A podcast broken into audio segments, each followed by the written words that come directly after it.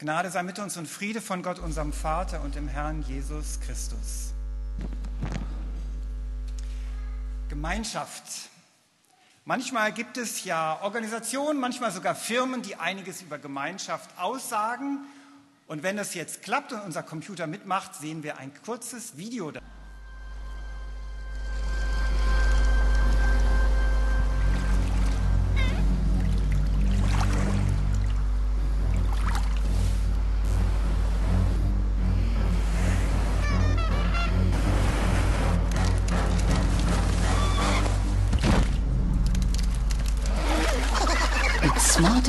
in groups.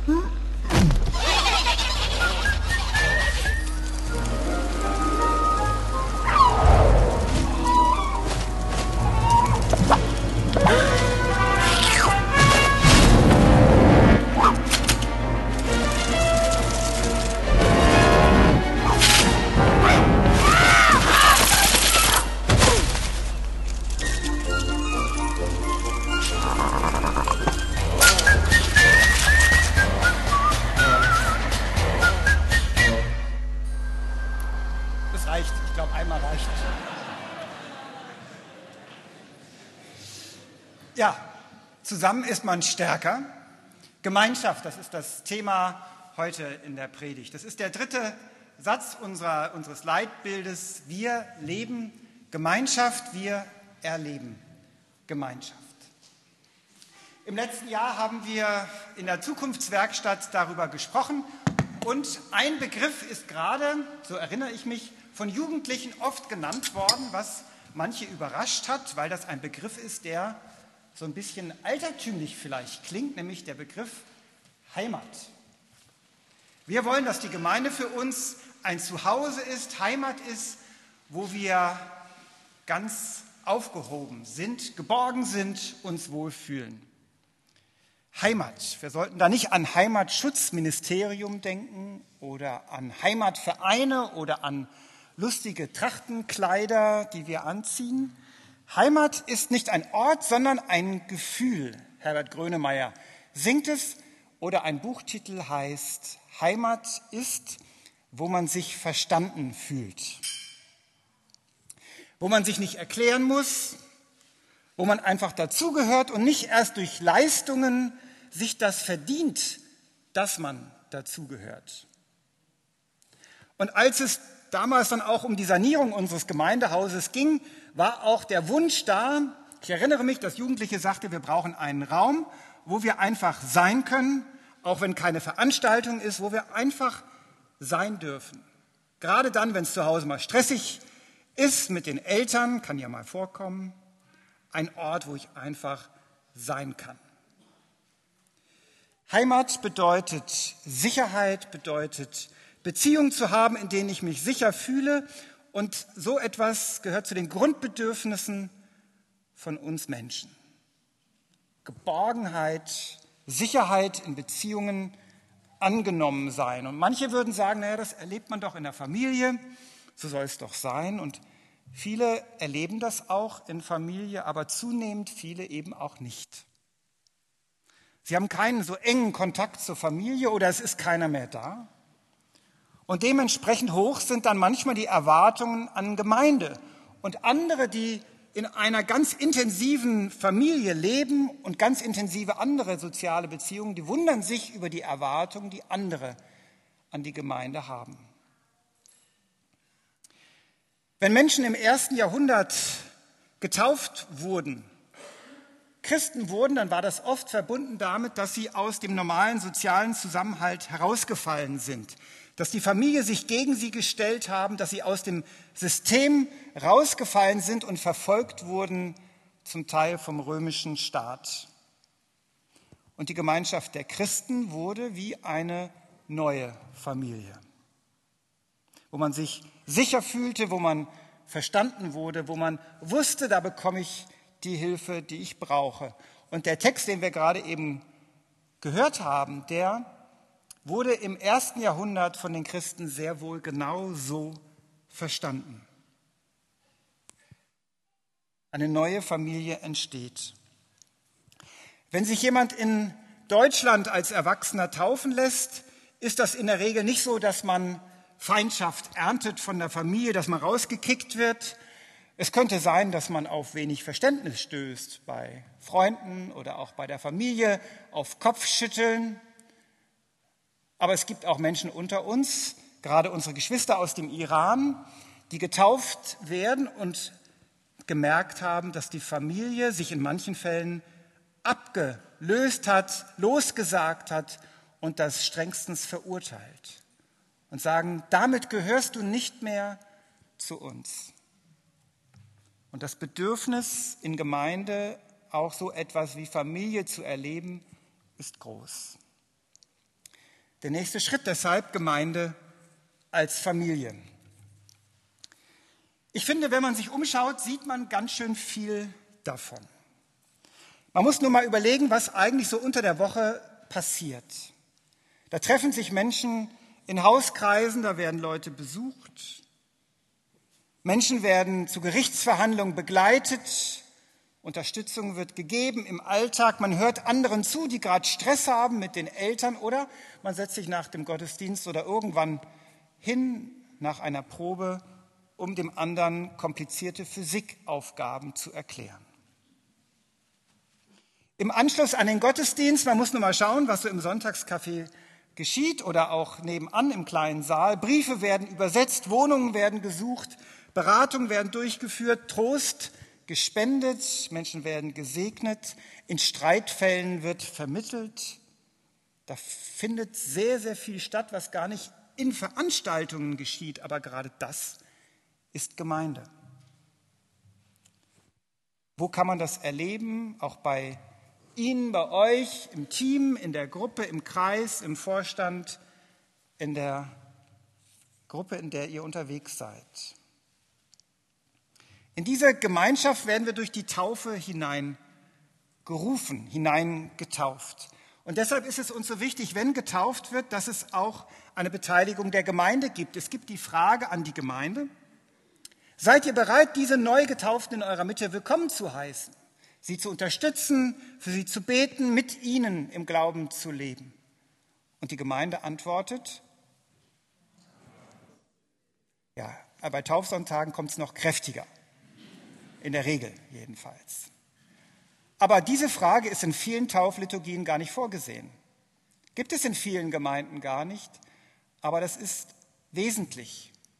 Dieses Bewusstsein, dass wir als Gemeinschaft die Arme aufmachen und sagen, ja, wir freuen uns.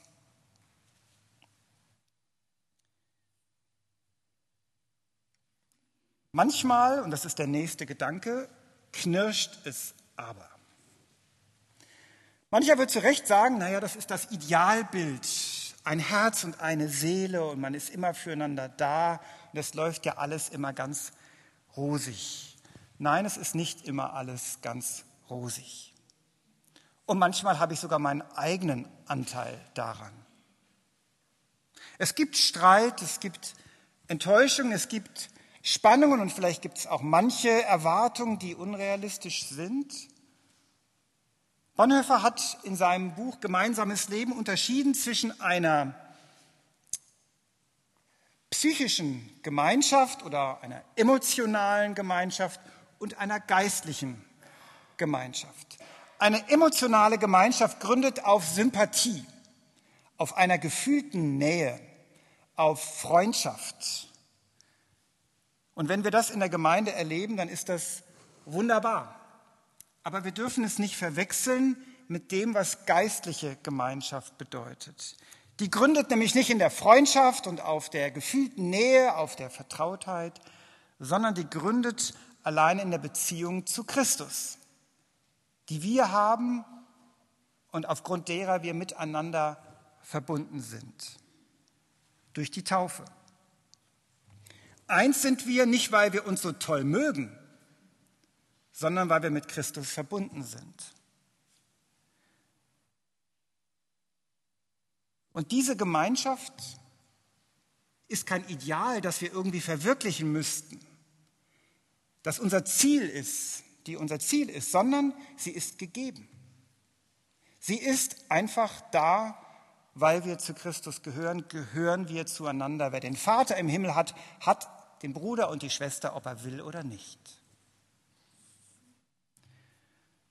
Wenn ich davon ausgehe, dass ein Freundeskreis das Zielbild ist, was ich verwirklichen müsste, dann gehe ich in eine Gemeinschaft mit der Forderung hinein, das müsst ihr mir geben. Du musst mir das und jenes sein. Du musst mir helfen, mich wohlzufühlen. Du musst mir Familie sein. Und wenn sie es nicht mehr tut, dann gehe ich eben. Dann kehre ich ihr den Rücken. Aber christliche Gemeinschaft, geistliche Gemeinschaft ist was anderes. Wir treten da nicht als Fordernde rein und erwarten, sondern wir nehmen wahr, es ist so. Wir gehören zusammen. Wir sind verbunden. Wir sind Beschenkte. Wir erwarten nichts voneinander, sondern von Christus. Und dann dienen wir einander, weil Christus uns dient. Und was uns verbindet, ist nicht die Sympathie, auch wenn es schön ist, wenn es ab und zu sympathische Leute in der Gemeinde gibt. Aber das ist es nicht, was uns verbindet, sondern dass wir uns an der Quelle treffen immer wieder. Wenn ich zu Christus gehöre, gehöre ich zum anderen. Der nächste Gedanke. Einladend und gastfreundlich. Wenn wir mal diesen Text, den gesamten Text sehen könnten, das ist das Thema, das hätte ich eigentlich vorhin schon zeigen wollen. Und jetzt diesen gesamten Text, den wir überlegt haben im vergangenen Jahr. Einladend und gastfreundlich steht da vorne dran. Es ist ja schön und gut, dass man sagt, durch die Taufe gehören wir zu einer Gemeinschaft. Die Frage ist trotzdem, auch wenn ich weiß, was geistliche Gemeinschaft ist, erlebe ich denn so etwas, dass ich dazugehöre?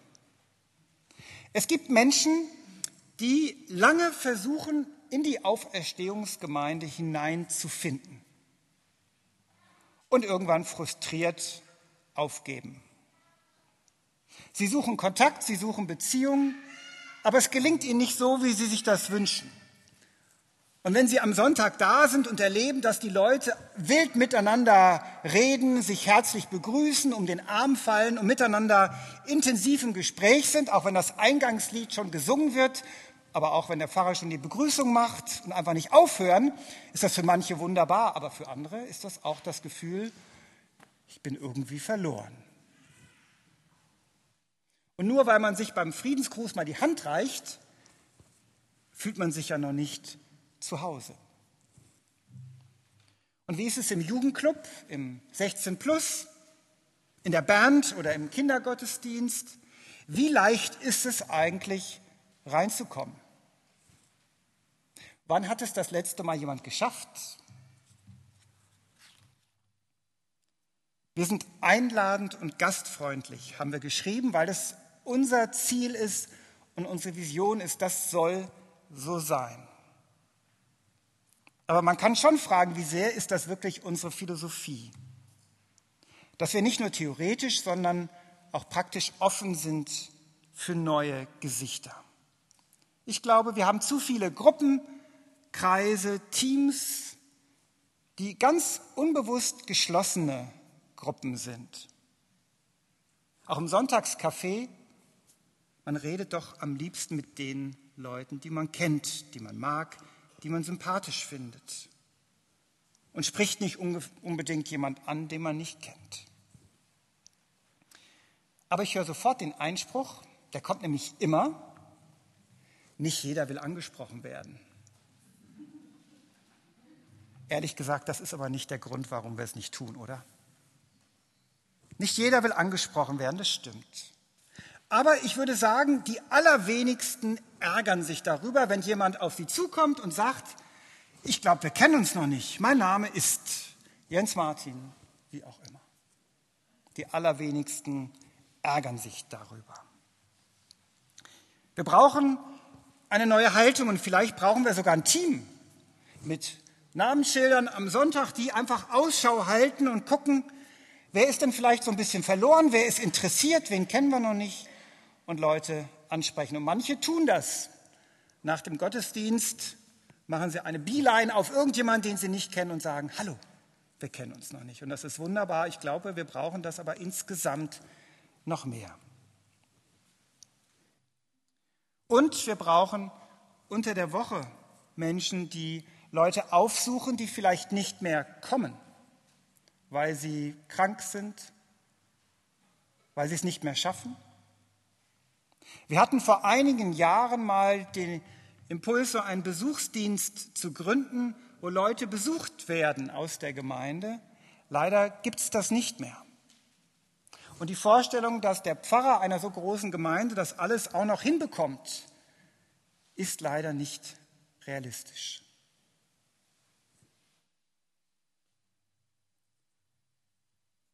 Keine geschlossenen Kreise. Wenn Jesus etwas abgelehnt hat, dann sind es geschlossene Kreise. Und Manfred Siebald stimmt ihm dazu. Wir singen nachher das Lied, in dem genau diese Zeile kommt. Ein Kreis, der sich niemals schließt. Jesus hat immer besonders gerne die aufgesucht, die an den Rändern waren, die nicht mittendrin waren. Und wenn wir nicht an die Ränder gehen und die Augen offen halten, dann kann es durchaus sein, dass wir den Kontakt zu Jesus verlieren, der sich genau dort aufhält. Ein nächster Schritt, Belonging and Believing. Glauben und dazugehören oder wie gehört man dazu? Ich kann mich erinnern an eine Gemeinde in meiner Jugend. Ich habe gehört von dieser Gemeinde, weil sie sehr lebendig war, sehr bekannt war. Aber es gab eine ganz hohe Hürde für die Mitarbeit. Eine Freundin eines Freundes wollte nämlich beim Kuchenbuffet mithelfen und es wurde ihr gesagt, das ist ja schön, dass du mithelfen willst, aber du bist noch nicht wirklich bekehrt. Und ein Musiker in der Gemeinde, der mit Musik machen wollte, im Gottesdienst mit anderen zusammen, hörte, naja, ist ja schön, du bist wirklich ein begnadeter Musiker, aber du bist nicht so wirklich gläubig in unserem Sinn. Das ist bei uns glücklicherweise anders. Viele Menschen denken, es ist so, da sind Leute, die kommen zum Glauben und danach suchen sie Gemeinde. Sie bauen eine Beziehung zu Christus auf und danach sucht man die Geschwister. Zuerst der Glaube, dann die Gemeinschaft. Das gibt es natürlich auch, aber allermeistens ist es umgekehrt. Es entstehen Beziehungen in der Gemeinde. Man erlebt, dass man Teil einer Gemeinschaft ist und irgendwann beginnt der Glaube auch ein bisschen mehr Sinn zu machen. Es beginnen sich manche Fragen zu klären und der Schritt in den Glauben ist manchmal gar nicht mehr so groß. Belonging before believing war das Ergebnis einer Studie in den 90er Jahren in England. Und das bedeutet aber auch für eine Gemeinde, dass sie keine hohen Hürden aufbauen darf, dass Gemeinde keine Festung ist, wo nur die Leute mitmachen, die auch wirklich so ganz richtig fromm sind. Gemeinschaft oder Gemeinde ist eine Gemeinschaft von Menschen, die zu einer Quelle kommen, die sich sammeln um diese Quelle, ohne dass sie Zäune aufbauen, die darüber entscheiden, wer drin und wer draußen ist. Zum Schluss drei kurze, konkrete Hinweise. Das erste, als Auferstehungsgemeinde sind wir Teil der evangelischen Kirche in Hessen und Nassau. Wir sind Teil des Dekanats wir sind auf dem Hartenberg eng in Kooperation mit der Emmaus-Gemeinde im Münchfeld. Wir sind als einzige evangelische Landeskirche auch im Bereich der Allianz, evangelischen Allianz mit Freikirchen unterwegs und auch in der Arbeitsgemeinschaft christlicher Kirchen. Gleichzeitig freuen wir uns über die Ökumene mit der Don Bosco-Gemeinde hier im Stadtteil. Wir sind nicht alleine unterwegs. Und das ist gut so. Und doch glaube ich, dass wir mehr tun sollten. Denn Kirche ist größer. Wir sollten den Horizont weiten. Wir werden nachher einen kurzen, eine kurze Vorstellung einer Initiative hören, PX, die im Rotlichtmilieu in Mainz unterwegs sind. Wir haben Beziehungen in andere Teile der Welt.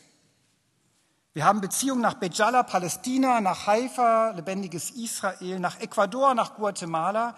Das ist schön, aber manchmal auch sehr dünn, dieser Verbindungsstrang.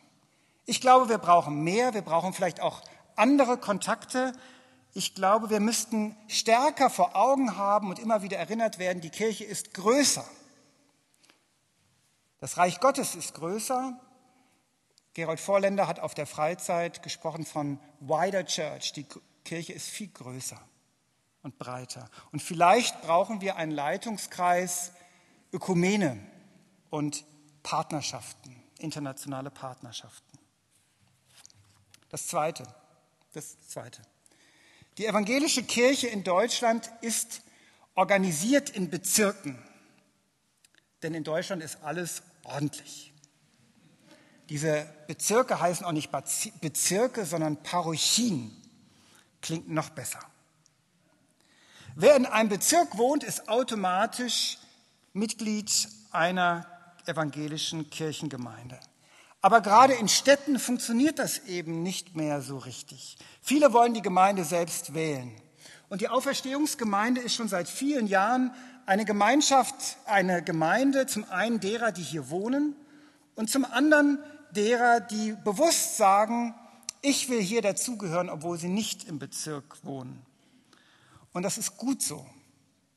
Und zwar ist ganz wichtig, dass wir nicht die einen gegen die anderen ausspielen wollen. Die Vorstellung, dass die Postleitzahl darüber entscheiden sollte, ob ich mich hier engagiere oder ob ich dazugehören darf, ist eigentlich absurd. Das ist das Denken einer Behörde, aber nicht ein Denken, das vom Geist Gottes bestimmt ist. Und das Dritte und Letzte, das Bedürfnis nach Gemeinschaft ist unterschiedlich. Manche Leute verbringen 80 Stunden in der Woche in der Gemeinde oder 40. Jede freie Minute sind sie da, um sich einzubringen, was zu tun, zu werkeln und zu machen, obwohl sie gar nicht dafür bezahlt werden. Andere wiederum wohnen auf dem Hartenberg, lesen den Gemeindebrief und sind vielleicht einmal im Jahr im Gottesdienst. Wie gelingt es uns, dass auch die Person, die nur zu ganz besonderen Gelegenheiten einmal den Weg hierher findet, sich dennoch zu Hause fühlt und nicht das Gefühl hat, dass die Leute, die hier ständig sind, sagen, was willst denn du hier? Wie können wir vermeiden, dass wir so auftreten wie die Jünger, die darüber entscheiden wollen, wer am Tisch Jesu Platz nehmen darf und wenn ja, wo und wer nicht. Und wie viele Jahre müssen Leute denn hier mitgemacht haben, bevor sie mitreden dürfen über die Zukunft der Gemeinde? Unsere Haltung verändert sich erst dann, wenn uns klar wird, der Herr der Gemeinde sind nicht wir, sondern es ist Jesus selbst. Zum Schluss, wir erleben Gemeinschaft, aber wir leben sie auch, wir gestalten sie auch. Eine Gemeinschaft, wo ich mich zu Hause fühlen kann, wo ich mich nicht immer erklären muss, wo ich nicht Angst haben muss, dass ich abgeschrieben werde, wenn ich ein bisschen komisch bin, sondern wo ich weiß, dass wir alle verbunden sind, weil wir in Christus eine Wurzel haben, weil wir uns an der Quelle treffen. Und manchmal ist es wunderbar, manchmal ist es eine große Sympathie, die wir erleben, manchmal aber auch nicht. Manchmal erleben wir Enttäuschung, aber manchmal sind wir auch begeistert über die Nähe, die wir erfahren. Und der Friede Gottes, der höher ist als all unsere Vernunft, bewahre unsere Herzen und Sinne in Christus Jesus.